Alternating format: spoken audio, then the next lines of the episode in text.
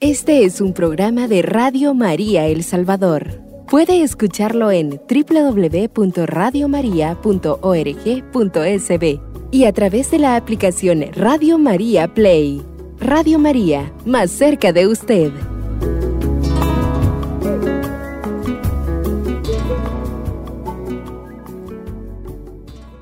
Por gracia de Dios, nos volvemos a encontrar en este programa que pretendemos sea de un alcance futuro, especialmente para los agentes de pastoral familiar.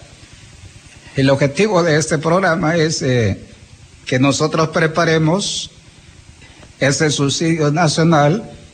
Es más, hay que decirlo y agradecer muchísimo a Radio María, como estos programas en su momento van a servir de apoyo para el material escrito que Dios mediante queremos dejar para todas las diócesis. Hoy nosotros vamos a abordar un tema que es continuidad de la parte sacramental.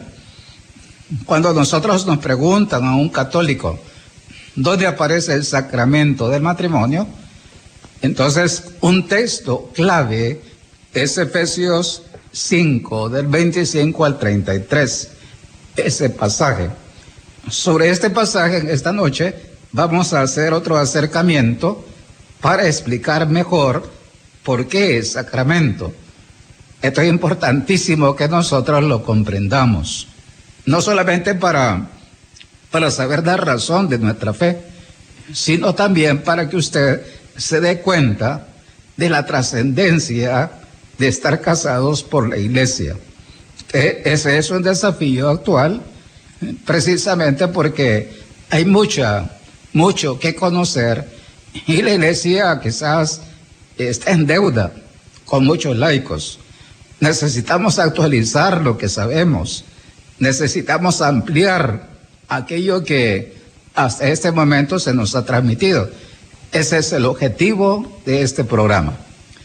Entonces, yo me quiero acercar primero a ese texto que muchas veces cuando la gente lo escucha, yo he tenido la oportunidad de compartir con grupos de familia, eh, de movimientos hace algún tiempo y un poquito después en la reflexión. Muchas veces cuando los laicos comentan este pasaje y están en, matrimonios compartiendo, eh, casi siempre la respuesta o la reacción inmediata es la siguiente, cuando dice, mujeres, sométanse a sus maridos. Inmediatamente salta, salta la, esa parte que todo matrimonio lleva. Y que a veces eso es fruto de las, de las sombras y de las luces de los cónyuges. Dice las mujeres, someterme. Pero someterse no está escrito desde la carne. Someterse es para todos nosotros, hombres y mujeres. El hombre se somete a Cristo. Cristo es la cabeza. Entre nosotros los católicos, las relaciones deben ser de someternos en qué sentido? Servirnos, amarnos, saber que los demás eh, son más importantes que nosotros. El someterse es un someterse por amor. Cuando alguien ama a otro, es, es más fácil comprender que el sometimiento nace de algo más profundo y bello, de más noble. En ese sentido está escrito este pasaje. Pero lo más impresionante es que Efesios 5, del 22 del 25 al 33, tiene algo bien importante. Primero vamos a hablar de un contexto sacramental. Me quiero fijar en eso. Los versículos inmediatamente alrededor de 5.32, donde San Pablo dice, este misterio es grande. Y yo lo refiero a Cristo con la iglesia. Veamos una primera idea importante de esto y vemos después el contexto de en torno al 32. Entonces, Jesucristo, con su nuevo estilo de vida, Él es el hombre perfecto. Nosotros encontramos en Jesús al nuevo Adán. Él obedece a Dios Padre, por contraste con Adán, el antiguo Adán, igual que la Virgen María. y es la nueva Eva y obedece a Dios. Tanto Jesús como la Virgen María son los nuevos, eh, diríamos, los prototipos, los modelos, los referentes de una nueva humanidad. Si nos fijamos nosotros en Jesús, un primer momento importante es que Jesús no solo obedece, Jesucristo le da un nuevo sentido al cuerpo humano, eleva lo que muchos de nosotros, según la carne, manejamos sobre el cuerpo humano. ¿Y qué dice Jesús? Jesús en su ser corpóreo, ¿qué hace de su corporeidad? Una ofrenda al Padre, una ofrenda perfectísima, una ofrenda desde todo punto de vista bella, grandiosa. De hecho, cuando se habla así, dice, dice, la belleza salvará al mundo. ¿De qué belleza hablamos? Del don total, extremo de Jesús por cada ser humano. Ahí nosotros encontramos que la ofrenda, dice la carta a los hebreos, no quisiste ofrendas ni holocaustos, pero me diste un cuerpo. Heme aquí que estoy para hacer tu voluntad. Ya entonces Jesús transforma la corporeidad, dignifica y eleva el cuerpo humano. Cuando dice San Juan, dice en un pasaje antes de la pasión, destruyan este cuerpo y en tres días lo reedificaré. ¿De qué habla Jesús? De su cuerpo, dice San Juan. Jesucristo entonces nos revela que el cuerpo es un templo, que es sagrado. Y hemos visto en pasajes anteriores que todo hombre y mujer que quiera alcanzar la sacralidad, la participación en la divinidad de Dios, uno y trino, no lo alcanza sin la unión con Cristo e Iglesia. Hay un nuevo matrimonio que es el de Cristo con la Iglesia. Hay un nuevo modo de ser cuerpo, Cristo y la Virgen María. Y eso la Iglesia está llamada a vivirlo. Cuando la Iglesia lo asume, se hace semejante a su Señor, se hace bella con la belleza del mismo Dios. Entonces, ¿cuáles son los el contexto sacramental?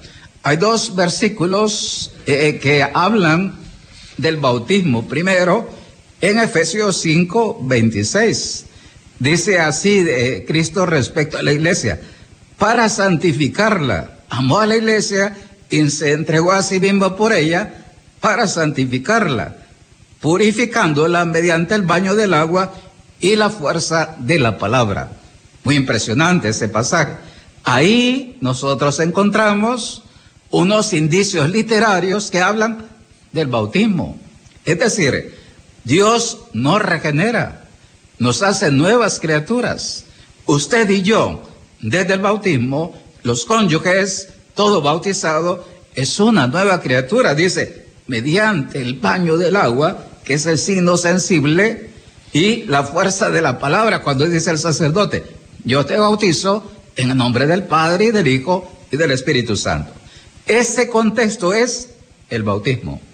Versículo 5, 26, para aquellos que les gusta anotar. Pero en el 5, 30 dice así, de Cristo siempre respecto a la iglesia. Dice, pues nosotros, dice, porque nadie aborrece jamás su propia carne. Antes bien, la alimenta y la cuida con cariño. Y dice Jesús, el nuevo cuerpo de Jesús es su esposa, la iglesia. ¿Qué hace Jesús? La cuida. Así como el esposo que cuida a la enferma, a su esposa cuando ella está enferma y grave, y la cuida. Eso hace constantemente Jesús. Vamos a ser honestos. La esposa de Jesús está muy enfermita, bastante enfermita desde que la creó. Poco a poco ella se va como curando de sus sombras y se va haciendo bella según el proyecto de Dios. Y dice así, la alimenta y la cuida, lo mismo que Cristo a la iglesia. Y dice, oiga la frase que dice después, pues somos miembros de su cuerpo. Importante. Ahí nosotros encontramos unos indicios literarios que indican y hablan del sacramento de la Eucaristía. Dice, la alimenta y la cuida. ¿Cómo Jesús alimenta y cuida su cuerpo eclesial? Dándole su propio cuerpo. Su cuerpo que es sagrado, Él se la da se lo da a su esposa para que ella coma, coma ese cuerpo que es sagrado. Hermosísimo eso. Solo ese detalle, nosotros ya estamos en un contexto sacramental. Fíjese qué importante. Entonces uno dirá, pero ahí no dice sacramento, padre. Así es, porque el sacramento viene de la palabra misterio. Misterio es la palabra que se traduce al latín por sacramentum. Misterio es una palabra griega original. Esa no ha cambiado del griego en las versiones, en las traducciones que tenemos. Después eso se traduce por sacramento. ¿Cuál palabra es más grande? El misterio, es más amplia. Tiene un contenido muy rico. El misterio nos remite a Dios mismo, porque Dios es un misterio. La persona humana es un misterio. La iglesia es un misterio. Es decir, hay cosas que sabemos y hay cosas que rebasan la capacidad humana de comprender lo que es esa persona. Es el caso de Jesús. Jesús vemos parte, dice, a mí me gusta la gente que ha tenido experiencia después de la muerte, dice, es una luz, el amor de Dios es un misterio tan grande, tan grande, la inteligencia de Dios es tan grande que no, nosotros no la logramos abarcar. Por ejemplo, o lo que Dios nos permite ver allá, nosotros nuestra inteligencia se queda pequeñísima a la par de esa infinita realidad. Ya nosotros ahí nos encontramos con ese misterio que es Cristo, pero eso después se va a traducir por sacramento, que tiene una acepción, un significado más técnico como signo sensible de la gracia. Bien, eso que he dicho es un acercamiento bonito para que usted entienda por qué Efesios 5 del 25 al 33 ya nos ubica en el sacramento. Y le he, he dicho algunos indicios literarios que le permiten entender que ahí es un entorno sacramental. Vamos a hacer una primera pausa.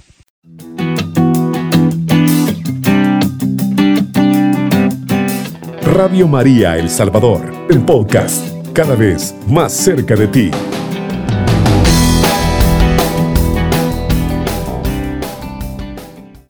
Para todos nuestros marianos oyentes, y para aquellos que nos sintonizan vía Facebook, lo impresionante de estas redes es que después aquellos que no han podido sintonizarnos en el tiempo real, nos pueden ver nuevamente, o aquellos que quieran como entender que esto es un crecimiento, que ese es el objetivo, no solamente de que quede grabado en audio de Radio María, sino que también quede el vídeo de lo que hemos presentado. Usted lo puede retomar en el muro del Padre César Orlando Sánchez Rivera. Bien, estamos compartiendo el pasaje de Efesios 5, 25, 33. Estamos, hemos explicado que hay un contexto de sacramentos del bautismo y de la Eucaristía, antes de que San Pablo hable de que este es un gran misterio, el amor humano del hombre y la mujer, y lo refiere a Cristo con la iglesia, esto es importante decirlo. Quiero ahondar un poquito ahora por qué ¿Por qué es liturgia? Porque esa es la palabra que los católicos debemos conocer. Padre, entonces, ¿por qué decimos que el sacramento del matrimonio es liturgia? ¿Cuál es la base bíblica que tiene? Hay una base, hay una base rabínica muy importante. Entonces, el misterio para los judíos es importante decirlo. Hay una clave de comprensión. Nosotros decíamos que para los judíos la clave para entender el Antiguo Testamento es la ley, la Torah, se dice en hebreo.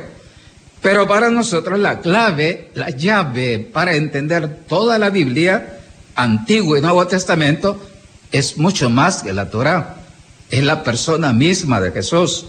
Con Jesús se abren todas las llaves de los secretos de la Sagrada Escritura, porque Jesús es la plenitud de todo lo que apunta la escritura.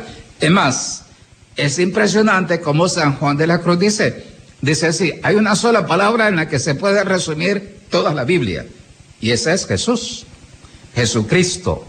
Esa es la palabra, el Hijo de Dios hecho carne, vivo y presente en su cuerpo eclesial en la Iglesia Católica. Bien, entonces, ¿Cuál es la relación que hay entonces entre eso que los misterios de, la que la Israel celebraba? Así como nosotros hoy en día vamos a misa y tenemos dos mesas, la mesa de la palabra y la mesa propiamente el banquete eucarístico. Los judíos en las sinagogas se reunían los sábados y ellos tenían una liturgia de la palabra. Voy a decir esto, para los judíos y para los católicos hay liturgia. Ellos tienen liturgia, es decir, un conjunto de signos que nos hacen presente los acontecimientos que vivieron, los grandes momentos de la historia de la salvación. Ejemplos, la Pascua. Ellos cuando salen de Egipto hacia la tierra prometida, ellos comen la primera Pascua. En Éxodo encontramos ese pasaje de la Pascua, cómo hay que comerla en familia, en familia. Mire qué importante es la Sagrada Escritura. Está escrita en clave familiar. Lo grande, y si usted revisa todo, Israel está estructurado en base a familias y a familias extensas. Pues bien, cuando Israel conmemora grandes acontecimientos de su historia, que es una historia de salvación, ellos lo hacen en el culto de las sinagogas, los sábados. Ahí el culto le da sentido a los acontecimientos. Hoy decimos nosotros así, hay tipologías, hay diferentes signos que se alcanzan en plenitud con Jesús. Génesis 3.15, por ejemplo, cuando habla de la de que el descendiente de la mujer va a aplastar la cabeza y la serpiente le hiere el calcañar, eso se cumple en el momento de la cruz. Ese signo apunta a Jesús. Cuando los israelitas atraviesan a pie enjuto el mar rojo, ese signo es bautismal. Cuando los israelitas comen el maná en el desierto, ese signo apunta a la Eucaristía. Y si uno recorre todos los signos del Antiguo Testamento, indican una realidad futura que se alcanza en plenitud, dice la carta a los Gálatas, al llegar la plenitud de los tiempos. ¿Cuál es esa plenitud? El momento de la encarnación, de la vida pública de Jesús, el momento cuando Jesús realiza lo más grandioso que la historia humana puede, puede como comprender y vivir, la nueva creación. Eso se da en el tiempo de Jesucristo, no hay duda. Pues bien, entonces los israelitas al culto, ¿qué es lo que hacían en el culto? No era, no era como los cultos no católicos. Uno escucha esa palabra que dicen el culto por, por referirse a ciertas ceremonias no católicas. El culto judío era liturgia. Eso no lo dice uno católico, solo el judío y el católico. Ellos entonces los grandes momentos de los misterios donde alcanzan la memoria y la actualización. Esa es la palabra. ¿Dónde los actualizan? En el culto judío, de las sinagogas. Nosotros los católicos, ¿dónde actualizamos el culto, eh, esos grandes momentos de la historia de la salvación? Nosotros los actualizamos en la liturgia de la Eucaristía. Hoy, por ejemplo, el Señor nos decía, no tenga miedo a los hombres. ¿A quién le tienen que tener miedo? Al que puede arrojar alma y cuerpo a la gehenna, al infierno. Eh, si uno se pone a pensar, dice, el hombre, nosotros normalmente somos miedosos, pero que nos diga Jesús a nosotros, no debes tener miedo a ningún hombre. En esta tierra, dice él, no hay nada que, secreto que no llegue a saberse. No le tengas miedo ni a la calumnia, ni al bullying, ni a nada. Ahora sí, tenle miedo a aquel que por el pecado sí te puede llevar a la condenación eterna. Y eso obviamente es impresionante, pero nuestra gente no le tiene miedo al demonio. Quizás le tiene miedo a los personajes que parecen demonios, pero honestamente el demonio no actúa de un modo tan, diríamos, tan descarado. Actúa de un modo muy fino. Y normalmente nos divide, nos aparta, nos aleja de la gracia, nos hace que el hogar se destruya Ahí es donde está la acción propiamente que es del mal. A eso sí hay que tenerle miedo. Eso que Jesús dijo en su momento de la vida pública, nosotros hoy lo actualizamos en la liturgia de la misa dominical. Y eso para nosotros es grande. Y él le dice, el que me reconozca delante de los hombres, también yo lo voy a reconocer ante mi Padre. ¿Qué quiere decir? El que es coherente con su fe y no traiciona su fe y sabe que debe ser testigo de esta fe que creemos, ese, esa persona es el auténtico adorador en espíritu y en verdad. Esto es impresionante decirlo. Vemos entonces que decíamos que hay una relación íntima entre el misterio y el culto. Hay una relación muy importante, que el culto actualiza los grandes acontecimientos de la historia de la salvación. Pues bien, esto ya nosotros nos dice que el pasaje de Efesios 5, del 25 al 33, no solamente tiene una clave sacramental, sino que también tiene una clave litúrgica. Eso que dice Jesús entonces nos está diciendo, ojo, ¿dónde es que el hombre y la mujer están haciendo suya esa afirmación de Cristo con la iglesia? En el momento que ellos libremente, porque esta es la palabra, libremente, Dios no obliga a nadie. La iglesia sabe que Dios, siendo omnipotente, nunca eh, sobrepasa la libertad humana. Y la iglesia lo sabe. Por eso a veces la gente no entiende que la iglesia está, es una pedagoga muy delicada como su Señor. Dios siendo tan grande, nunca nos va a obligar. Esto es así, respeta nuestra libertad, incluso en el momento ya de nuestro juicio final. Esto es así. Este pasaje es bonito porque normalmente yo decía al principio, a veces la gente como que se queda en la parte más, yo diría, de entendimiento puramente sin fe. Y decía, cuando a veces las reflexiones dicen, en torno a este pasaje, mujeres sométanse al marido y salen las feministas a pelear. No se trata de eso. Si usted ha puesto atención a lo que hemos explicado, este pasaje es grandioso.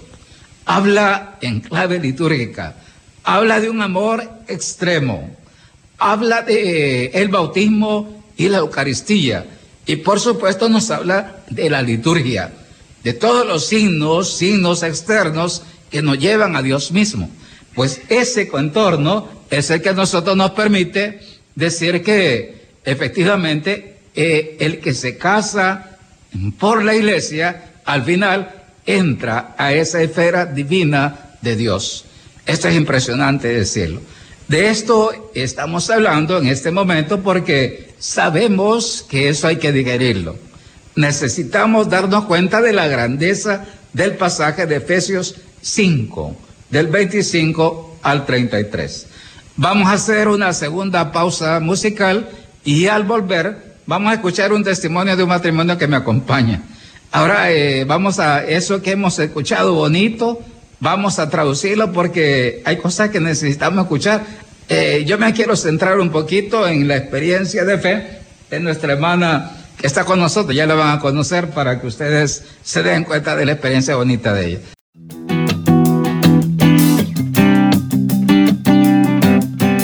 Radio María El Salvador, el podcast, cada vez más cerca de ti.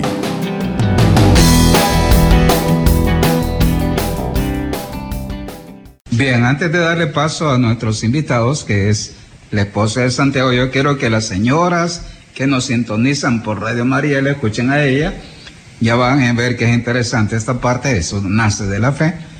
Hoy vamos a escuchar a su esposa que nos va a comentar algo que decíamos en la mañana, reflexionábamos sobre este tema y es interesante cómo ella en su momento este, hacía eh, algo muy importante, tomaba una opción de vida que hay que tomar. Entonces vamos a escucharla ahorita para que ella nos comparta así sintéticamente este, cómo se decidió pues a dar el paso. Coméntenos así brevemente, ¿verdad? Comente su experiencia a nuestras oyentes. Mi nombre es María Santos Cetino de Tepas y este, agradecida aquí primeramente con Dios y el Padre César que me ha dado esta oportunidad. Este, yo me siento agradecida con Dios por mi matrimonio, porque mi matrimonio lo sé de un principio de que primeramente es Dios quien me unió.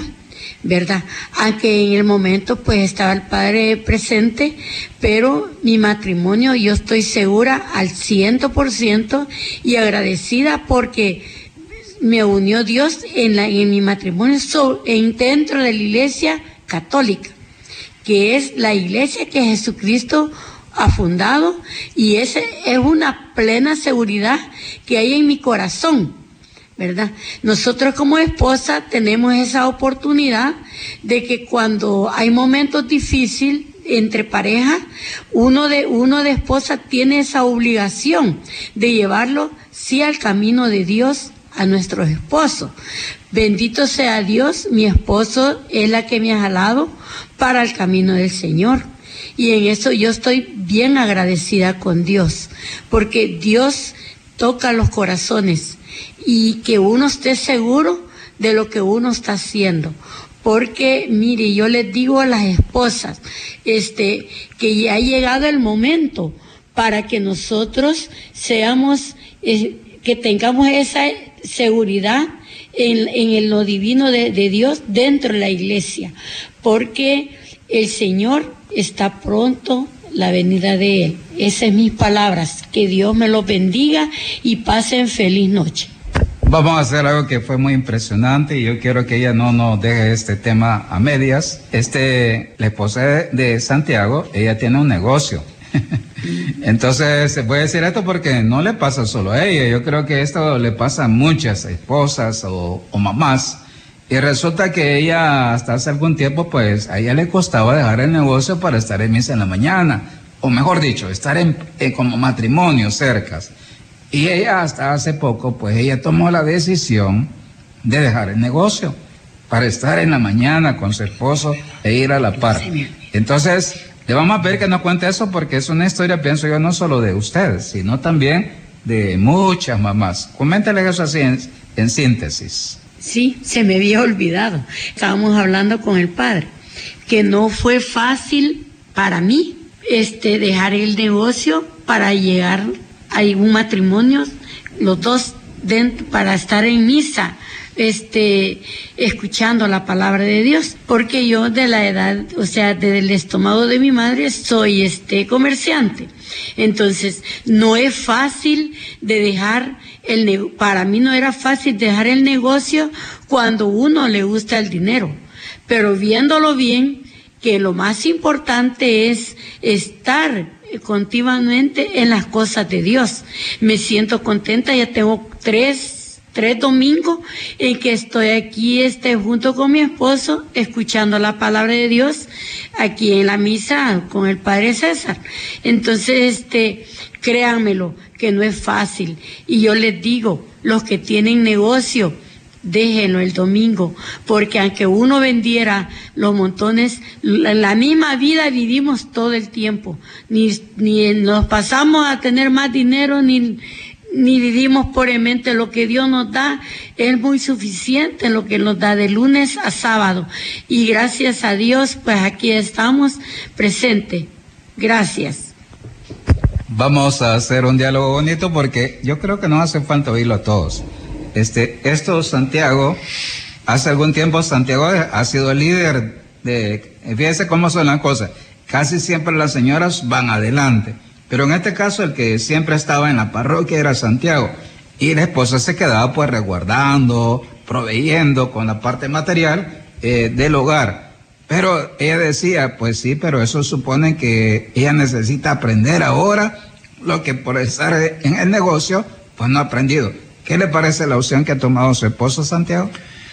Para mí, en primer lugar, es se lo agradezco a Dios y como matrimonio también me siento más comprometido como cónyuge que soy de ella, eh, porque esto es un milagro palpable que Dios permite vivirlo y verlo con nuestros ojos de la carne también. Vivir desde la fe no es fácil lo que hemos vivido nosotros nos casamos muy jóvenes y bendito Dios, yo llegué a los, como a los 25 años a encontrarme con el Señor. Me incorporé a la iglesia y desde entonces estoy perseverando ya puedo decir 35 años de vida en la iglesia. He pasado momentos difíciles también con mi esposa por, por su conversión que ella nunca lo había alcanzado, eh, sino hasta hace unos pocos tiempos por una enfermedad que ella le llegó también y estuvo a punto de marcharse de esta tierra. Eh, se vio en situaciones difíciles y gracias a Dios yo estoy en deuda con él. Y yo le digo al Padre César que desde entonces con su enfermedad yo también aprendí a amarla más con su enfermedad porque desde el momento que yo la cuido eh, me ha tocado eh, trasnocharme con ella también. Esto es un milagro de la Eucaristía que hoy la tengo acá con nosotros. Eh, pues también esto es lo que puedo yo interpretar, lo que decía el Padre César, que Cristo somete a la iglesia y la iglesia se somete a Cristo. ¿Y cómo lo hace? Nosotros lo hacemos a través del matrimonio, por el bautismo, por la Eucaristía. Yo alabo a mi Dios porque mi esposa ahorita puede recibir el cuerpo del Señor. Somos imperfectos, es cierto, pero estamos llamados a la perfección. Quizá esa parte, Santiago, vamos a, a traducirla para muchos que nos escuchan. Este, vaya, ¿por qué su esposa le costó acercarse? Es obvio que cuando ustedes están cerca, los esposos se dan cuenta de las sombras también de sus esposos. Este, vaya, Santiago es un gran líder de iglesia y sin embargo, no obstante todo, hay cosas que siempre pueden convertirse y mejorarse. Eh, es impresionante escuchar, por ejemplo, cómo a la edad de ellos, ellos necesitan convertirse en el afecto, por ejemplo. Hoy escuchábamos algo, a mí me impresionaba lo que decía su esposa, decía, eh, yo siempre he querido que, pues, que él tenga ciertas cosas, detalles y cosas que me comprenda, decía, por ejemplo, en la mañana. Eso que ella transmitía, hay que compartirlo también para nuestros oyentes, Santiago, porque eso nos permite darnos cuenta que no somos perfectos, que necesitamos hasta el último momento de nuestra vida hacer de nuestro ser matrimonial algo sagrado. Eh, ¿cómo, ¿Qué le pareció la llamada que le dijo su esposa bien en la mañana a usted? También lo puedo relacionar con lo que dice ahora el texto que el padre ha estado citando. Maridos amen a sus esposas. El amor hacia a nuestras esposas implica muchas cosas, desde un gesto mínimo hasta lo más, eh, digamos así, hasta lo más íntimo. Pero que también lo más bello de esto es que uno no lo conoce porque no ha tenido una formación. Eh, digamos, con nuestros pastores. La iglesia siempre ha estado atenta para enseñarnos, pero nosotros muy poco le dedicamos el tiempo, porque ya dijo mi esposa, más le dedicamos tiempo al trabajo, a los que tenemos negocio, al negocio, y los que nos hemos enamorado del dinero, del dinero, pero nunca enamorados de Dios. Y a la medida que nos, nos enamoramos de Dios, pues nos vamos enamorando de nuestras esposas. Y los detalles, las cosas bonitas que le decimos a Dios, también deberíamos aprender para decírselo a nuestras esposas, ya de que ellas están esperando de nosotros los, los hombres. Dele, un ejemplo de lo que hay que decirle a la esposa, ya que está ella acá, que es importante para que entendamos que eso también es parte de ser sagrado, ¿verdad?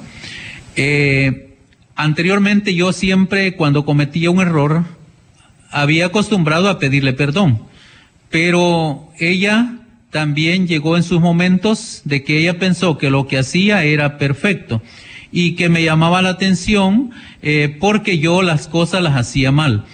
Pero bueno, se llegó un momento en que yo también no, mm, como que me, me, me desvié y ya no quise pedir perdón. Pero me doy cuenta que hoy ella me lo exige.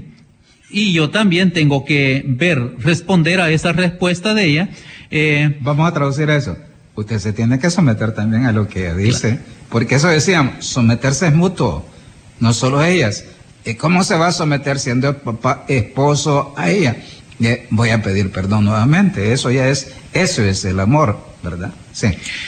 Nosotros nos habíamos acostumbrado y nos hemos acostumbrado desde jóvenes no decirnos amor, eh, sino viejitos, así. Y para la gente era como lo que decía el padre, a veces hasta es un bullying cuando nos escuchaban decir llamarnos viejitos. ¿Y por qué si son tan jóvenes? Pues es también lo que entra en sintonía del amor. Yo digo que si una palabra se dice con, con mucho amor, con mucho aprecio y sale del corazón, yo digo que esto sería una, una manera de poder presentar eh, lo que uno tiene en el corazón para la otra persona. Y de esta manera nosotros nos hemos tratado de decirnos siempre viejito. Yo le digo a ella viejita, no le digo mi amor, no le digo viejita. Eh, y ella me entiende y ella también me dice, eh, viejito, ya para tales cosas. Pero yo como párroco le diría, ¿y por qué no decirse así como amor? ¿Y por qué no? Eso, bueno, yo sé que no es fácil para quien no tiene la costumbre, pero el cariño también se aprende. Bueno, vamos a dejarlo así para, para seguir después en, los programas que vienen. Vamos a pedirle a su esposa que nos haga la oración final antes de despedirnos. Nos hace una pequeña oración del corazón para todas las familias. Te damos gracias, Padre, porque tú has permitido de estar acá. Este, agradecido, agradecido contigo, Señor, porque nada podemos hacer sin que no sea tu voluntad. Gracias, Papito Dios. Quédate con nosotros y quédate con las familias que nos están oyendo también para que vivamos ese amor, esa armonía juntos con Dios. Gracias, Papito de Amor. Bendito sea Señor. Bien, con esos pensamientos que nacen de, de eso sagrado que es el matrimonio. Vaya, ¿cómo Dios va a quedarse ahí cuando nosotros desaparece nuestro egoísmo? Ahí está lo sagrado. Y ese es el secreto. Para que haya sacralidad debe morir el hombre viejo, la mujer vieja que todos llevamos. Y obviamente eso de acuerdo a la edad del matrimonio son diferentes etapas y facetas que necesitamos convertir. Hemos compartido en esta noche eh, el tema, gracias al nuevo estilo de vida de Jesús, el matrimonio es sacramento, es sagrado, esa vida divina que Dios quiere que todo matrimonio la tenga. ¿Cuántos matrimonios están así? Muy pocos en este tiempo. Sabemos que ese es el desafío y por eso oramos y pedimos a Dios la gracia de tener muchos matrimonios santos. Bien, ha estado con ustedes el padre César Orlando Sánchez Rivera, párroco de la UNICAES en Santa Ana y asesor diocesano de pastoral familiar. Los invito para que nos vuelva a sintonizar dentro de una semana y vamos a continuar con esta parte bíblica, solo que vamos a pasar a otra faceta que es el libro de los hechos en las cartas de San Pablo cuando habla de las iglesias domésticas, ya de la familia como una iglesia auténtica. Este es un programa de Radio María El Salvador. Puede escucharlo en www.radiomaria.org.sb y a través de la aplicación Radio María Play. Radio María, más cerca de usted.